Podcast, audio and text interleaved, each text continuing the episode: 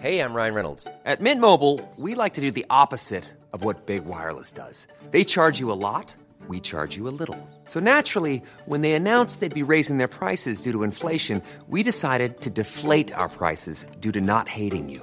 That's right. We're cutting the price of Mint Unlimited from $30 a month to just $15 a month. Give it a try at mintmobile.com slash switch. $45 upfront for three months plus taxes and fees. Promo rate for new customers for limited time. Unlimited more than 40 gigabytes per month. Slows. Full terms at mintmobile.com.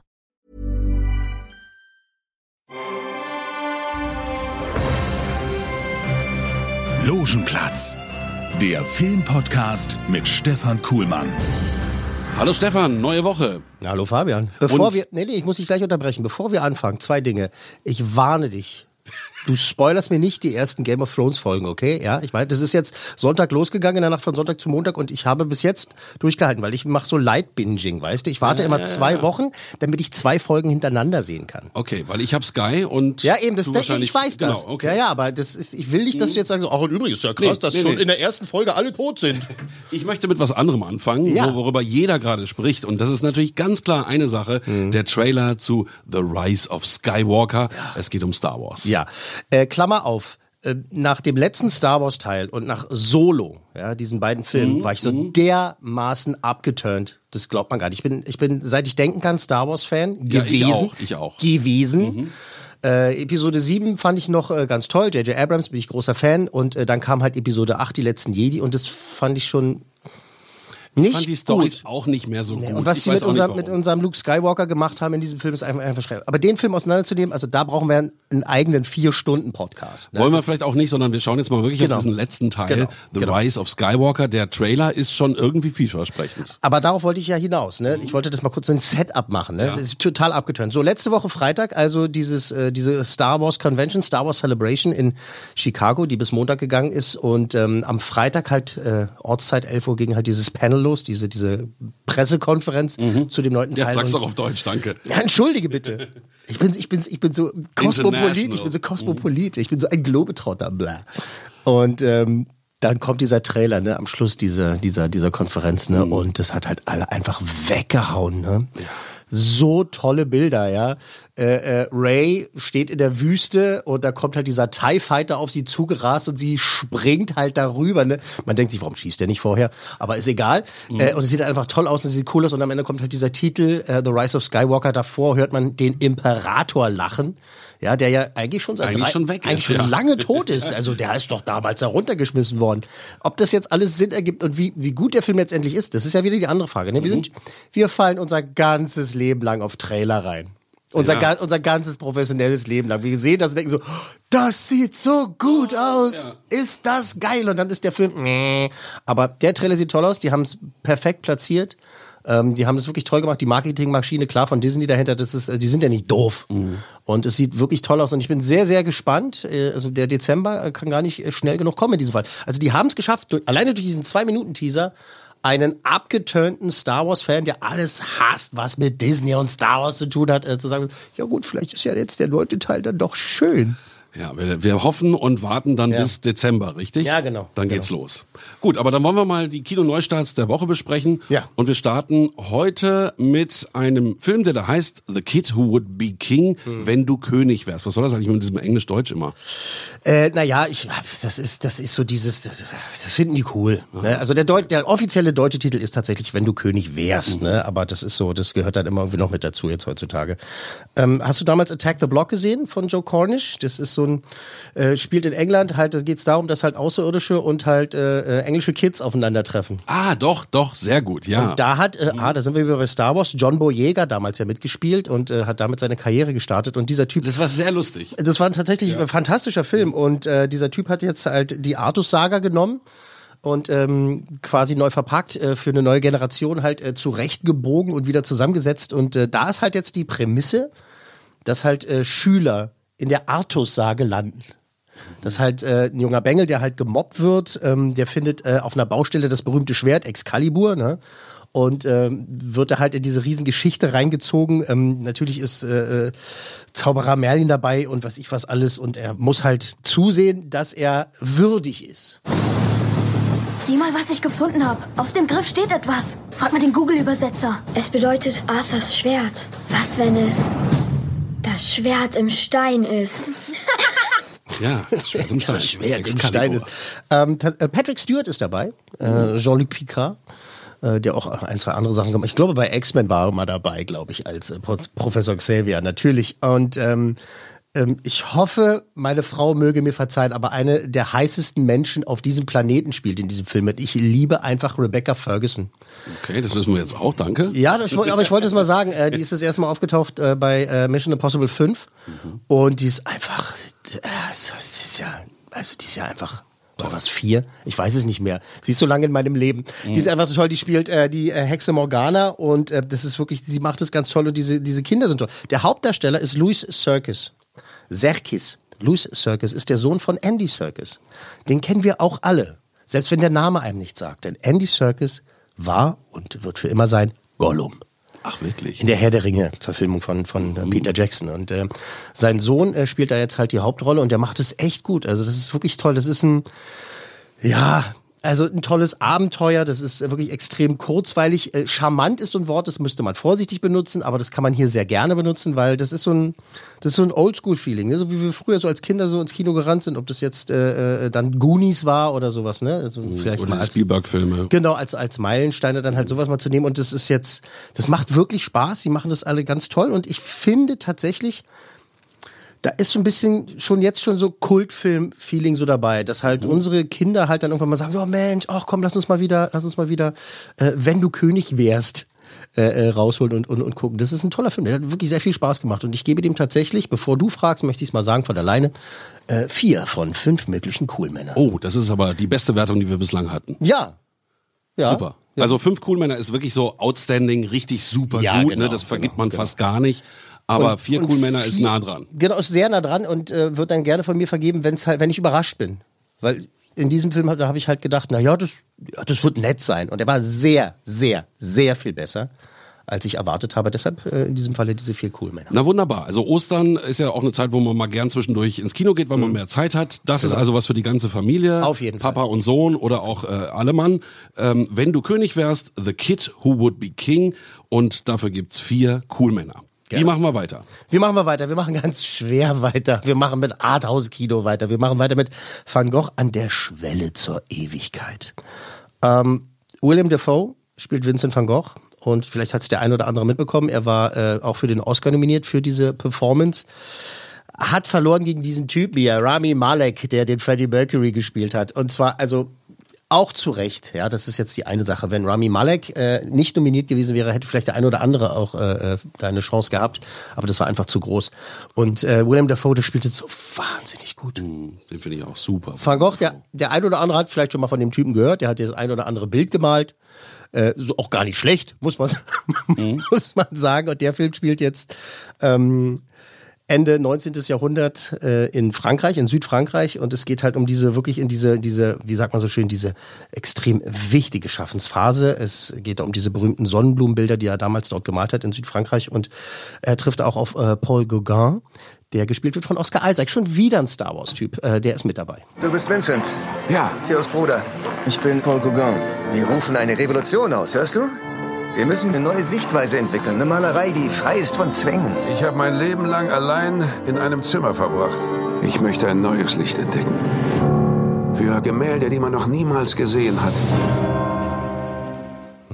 Willem Dafoe hat auch eine ziemlich coole Synchronstimme. Ja, das ist, passt einfach wahnsinnig. Das ist, also wenn der von jemand anders gesprochen wird, dann sitzt auch im Kino. Dann passt so, wieder was nicht. Das ne? stimmt genau. irgendwas nicht. Selbst wenn du William Dafoe in einer deutschen Talkshow siehst, ne, wenn der mal Gast ist oder so und der spricht mit seiner eigenen Stimme, denkst du, das ist schon komisch, ja. Äh, geht mir auch mit bei Michael Douglas so, ne? Mhm, wenn, recht, ja.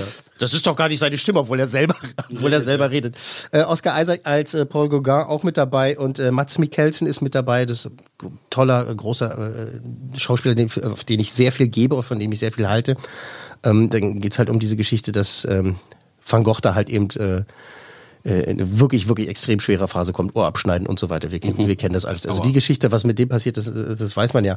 Das ist wahnsinnig deprimierend, das Ganze. W äh, tut mir leid, wirklich wahnsinnig deprimierend, weil halt ähm, durch die wirklich brillante Darstellung von, von William Defoe ist man so da drin und leidet so mit mit diesem Menschen, der wirklich mhm. schwer krank war Und ähm, dadurch ist es halt so deprimiert, aber es ist wirklich toll gemacht.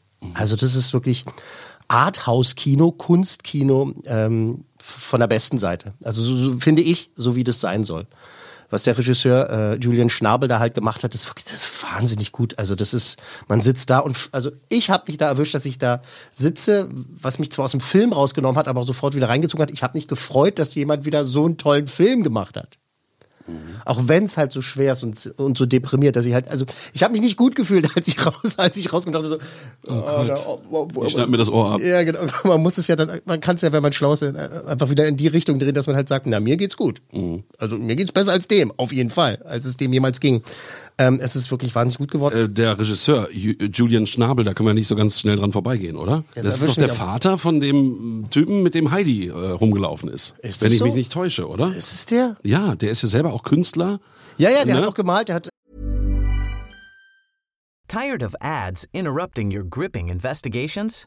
Good news. Ad-free listening is available on Amazon Music for all the music plus top podcasts included with your Prime membership. Ads shouldn't be the scariest thing about true crime. Start listening by downloading the Amazon Music app for free or go to amazon.com slash true crime ad free. That's amazon.com slash true crime ad free to catch up on the latest episodes without the ads. Äh, Plattencover, genau. Plattencover und sowas gemacht. Ne? Der hat mhm. damals für die Chili Peppers das äh, By Richtig. the Way äh, Cover zum Beispiel gemacht. Äh, das weiß ich noch. Aber was hat er denn noch für Filme gemacht? Das hat, hat Julian ja, Schnabel nicht. Auch immer so Kunstfilme und der ist also in New York ein Jake, hat er, Superstar. Der hat er nicht äh, Jacob's Ladder damals gemacht mit äh, äh mit äh, Tim Robbins zum Beispiel und ich sowas. Ich glaube also, ja. Müssen wir noch mal ganz genau nachgucken. Ja, aber der ist auf jeden Fall in New York in der Kunstszene ein, ein äh, genau, super das, Nummer eins. Das ist einfach ein toller Typ. Deswegen kann er das auch. Aber das muss man auch mal bei uns mal entschuldigen. Ne? Wir haben so viel Film oder ich zumindest. Ich weiß nicht, wie es mit dir ist. Mhm. Naja, auch ein paar. so viel Filme im Kopf, ne, dass man halt manchmal so, ey, da, da stehen wir aber auch, wenn wir nach so Presseverführungen, dann unterhält man sich auch genau so mit den anderen Kollegen. Na, wie so, hieß der nochmal? Der hat doch, hat der nicht hier auch hier bei Dings mitgemacht? So, das muss ja, man klar. einfach mal entschuldigen. Bringt es mit sich. Ja. Kommen wir zur Wertung. Ja, genau. Wie viele cool Männer gibt's für diesen Film? Nochmal vier. Wahnsinn. Also nicht fünf, ein richtiges Kunstwerk. Ja, auch. wirklich ein Kunstwerk. Nicht fünf in diesem Fall, weil das, also ich verstehe das schon, dass Filme ja nicht immer also Popcorn-Kino sein müssen und auch mal schwer sein müssen, so, aber ich wenn ich mich gut fühle nach einem Film, dann tendiere ich dazu, die Höchstwertung zu geben. Mhm. Wenn ich mich aber so, so wirklich so fertig bin und denke so, Mann, danke, dass ich das gesehen habe, es war großartig, aber jetzt erstmal, jetzt erstmal was Lustiges. Jetzt erstmal ein Glas Wein oder so. Ja. oder, okay. oder, oder, ein Bier oder was auch immer. Deshalb vier Coolmänner für äh, Van Gogh. Also auch absolut sehenswert. Wunderbar. Ja. Und dann kommen wir zu unserem dritten Film für heute. Ja, das ist äh, der Fall Colini. Das ist äh, die Verfilmung äh, des sogenannten Justizromans, wie man so schön sagt. Ferdinand von Schirach hat es geschrieben, der Fall Colini. Ähm, Marco Kreuzpeintner ist seit vielen Jahren in, in Deutschland also äh, wirklich unterwegs und hat äh, das eine oder andere gut gemacht. Der hat diese tolle Verfilmung von Krabat gemacht damals. Also, ah, ja. da, wenn du das mal gesehen hast, das ist wirklich ein wahnsinnig guter äh, deutscher Fantasy-Film. Ein, ist ja ein Märchen. Fantasy-Film klingt so hochtrabend. Äh, mit dabei ist ähm, Heiner Lauterbach, der spielt einen Staranwalt. Wir kommen gleich zur Story. Dann ist äh, Rehauge wieder mit dabei. Alexandra Maria Lara, die jetzt, glaube ich, jede Woche einen Film starten lässt. Äh, die, äh, die spielt mit. Dann haben wir Kinolegende äh, Franco Nero tatsächlich, der mhm. eine, der also eigentlich die tragende Hauptrolle spielt. Also eine der Hauptrollen, der spielt äh, den titelgebenden Collini. Und Elias Mbarek ist mit dabei, Mr. Fakio Goethe. Mhm. Der, ähm, ich kenne ihn seit vielen Jahren und ich werde ihm jetzt nicht auf die Füße treten, weil es Gott sei Dank nicht nötig ist in, in, in dem Fall. Er kann spielen, er kann gut spielen er braucht einen richtigen Regisseur, der ihm halt sagt, äh, jetzt hier nicht nur hier äh, Zecki Müller, sondern halt auch mal richtig äh, äh, zeigen, was er kann. Und das macht in diesem Fall. Es geht um diesen unerfahrenen Rechtsanwalt, gespielt von Mbarek, der äh, wirklich extrem brisanten Fall übernimmt. Ähm, er muss einen pensionierten Gastarbeiter verteidigen. Äh, eben diesen äh, Fabrizio Collini, gespielt von Franco Nero, der hat einen Großindustriellen ermordet, Hans Meyer ähm, der dann auch noch äh, Bareks, äh, wie sagt man so schön, Mentor war. Mhm. Und dann auch noch der Großvater seiner Ex-Flamme, da ist wieder die Lara mit im Spiel und äh, er soll den ermordet haben. Rechtsanwalt Leinen wird Fabrizio Colini als Pflichtverteidiger beigeordnet. Haben Sie bei der Polizei schon ausgesagt? Wie lange sind Sie jetzt Rechtsanwalt? Seit knapp drei Monaten.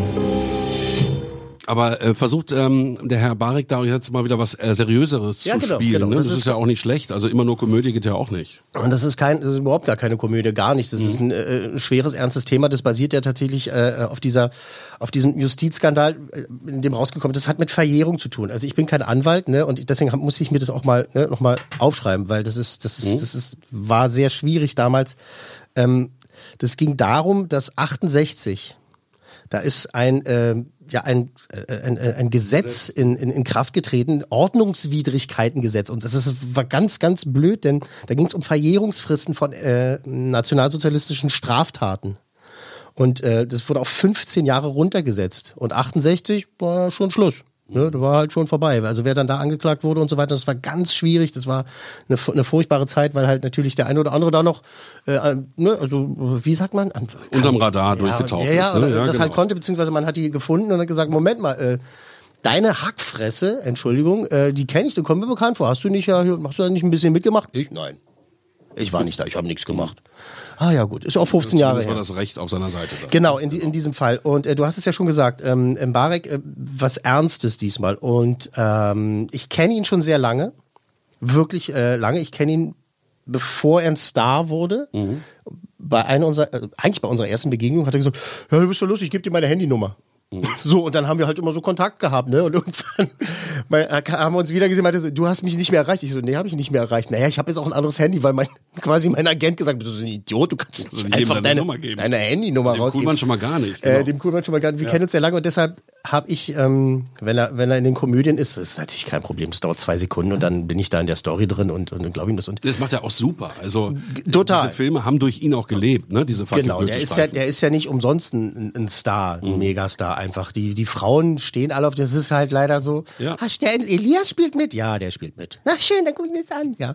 Ähm, aber er kann's halt, ne? Und äh, jetzt in diesem Film hat's ein paar Momente gedauert, dass, dass ich da so reingekommen und gedacht habe, ja, okay, das holpert ein bisschen. Aber er macht es sehr gut. Wirklich, er macht es sehr gut. Das, äh, das hat mir, das hat mir gefallen. Also ähm, da gilt auch wieder dieses, ne, was ich ja schon gesagt habe, ne, wenn, wenn, wenn ein guter Regisseur da ist, dann kann der wirklich Leute von, da hast du im letzten Film noch gedacht, so, oh, das ist jetzt, ach ja, aber was sind das hier? Gute Zeiten, schlechte Zeiten? Nichts für ungut. Aber, und dann im nächsten Film merkst du plötzlich, ja, die, können das ja. Die können ja spielen. Es hat so viel mit dem Regisseur zu tun. Ja, das, äh, selbst Tom Hanks wird ja mal eine, eine schlechte Performance irg- irgendwann mal. Ich weiß nicht wann. Ja, fällt jetzt auch gerade keiner ein. Aber äh, auch mal abliefern, wo man halt denkt, so, ja gut, und das hat viel mit dem Regisseur zu tun. Und äh, Marco Kreuz-Peintner hat das halt wirklich aus ihm rausgejuckt und äh, äh, wirklich eine tolle Performance da gemacht. Und ähm, der Film ist, mh, also Aber ich finde es interessant, du bist ja. ja, wirklich äh, Kritiker und man hört auch raus, dass äh, selbst wenn du ähm, Elias gut kennst, dass du dann trotzdem auch deine Kritik abgibst und dann bleibst auch authentisch. Und ähm, Ferdinand von Schirach macht natürlich auch Geschichten, die sind unglaublich, Ja, eigentlich ja, immer und alle. Aber du hast so ein Problem irgendwie, ein kleines? Ja, darauf wollte ich, das wollte ich gerade sagen, denn es ist folgendes. Ich, ich, ich nenne das so das Filmpreisproblem. Es gibt so, das machen die Amis aber genauso. Das, wenn du, du siehst halt schon einen Ausschnitt und denkst so, ja, ihr schreit nach dem Oscar. Oder halt in Deutschland, äh, dann du halt so diese, ja, wir möchten dann bei der nächsten Film, der Deutsche Filmpreis, da möchten wir halt auch mindestens achtmal nominiert sein und sowas. Und das ist, mag ja gar nicht die Intention sein, das will ich auch niemandem vorwerfen. Einen Film zu machen, das ist scheiß Arbeit. Da stecken ja hunderte von Menschen dahinter. Und wir Kino, Filmkritiker mit unseren dicken Hintern sitzen da und sagen nach zwei Sekunden, ja, ich finde blöd. Das gefällt mir nicht. Ich die Nase nicht. Ja, ja. Das Ja, gut, aber irgendwer muss die ganzen Sachen ja ein bisschen ähm, auswerten Ja, ja, ja, natürlich, natürlich. Aber man darf immer nicht vergessen, dass es halt eine Arbeit ist. Ja, Ja, hunderte wenn- Leute damit zu tun haben und der Genau. Schnitt und die ganzen... Dein Kind, dein Kind bastelt einen hässlichen Stuhl in der Schule und du sagst, ja, der ist wunderschön. Aber wenn ein Film halt irgendwie, da sagt Mhm. halt, das finde ich blöd. Und ich habe oft das Gefühl, dass äh, äh, beim deutschen Film das dann halt, besonders wenn es um die Nazi-Zeit geht.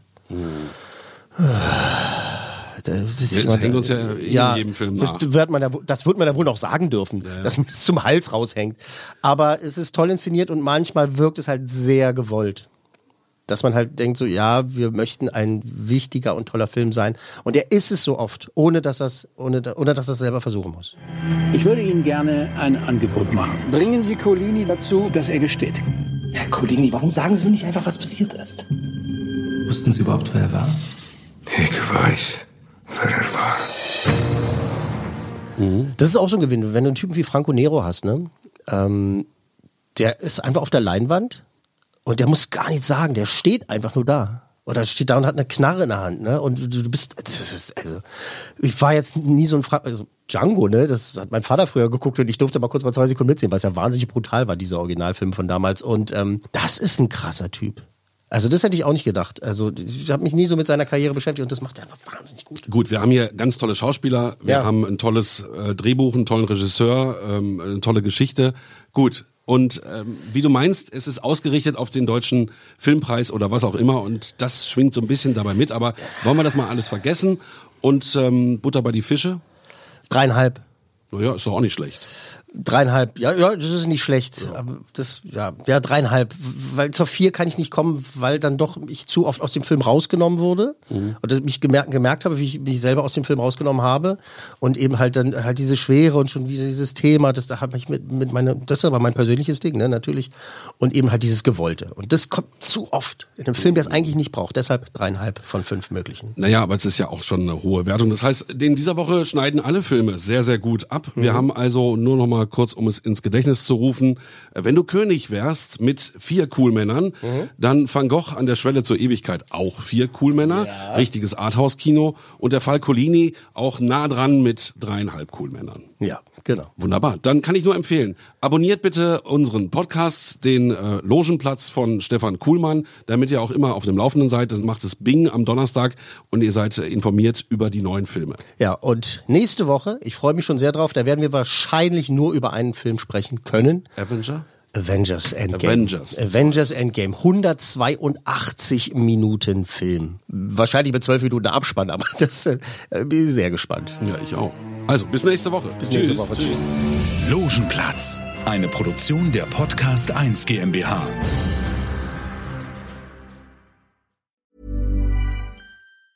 Tired of ads interrupting your gripping investigations?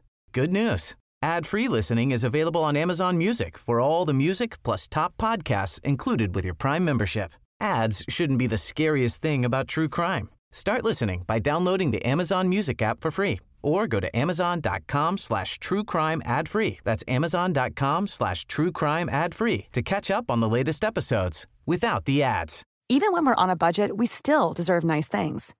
Quince is a place to scoop up stunning high-end goods for 50 to 80% less than similar brands. They have buttery soft cashmere sweaters starting at $50, luxurious Italian leather bags, and so much more. Plus, Quince only works with factories that use safe, ethical, and responsible manufacturing. Get the high-end goods you'll love without the high price tag with Quince. Go to quince.com/style for free shipping and 365-day returns.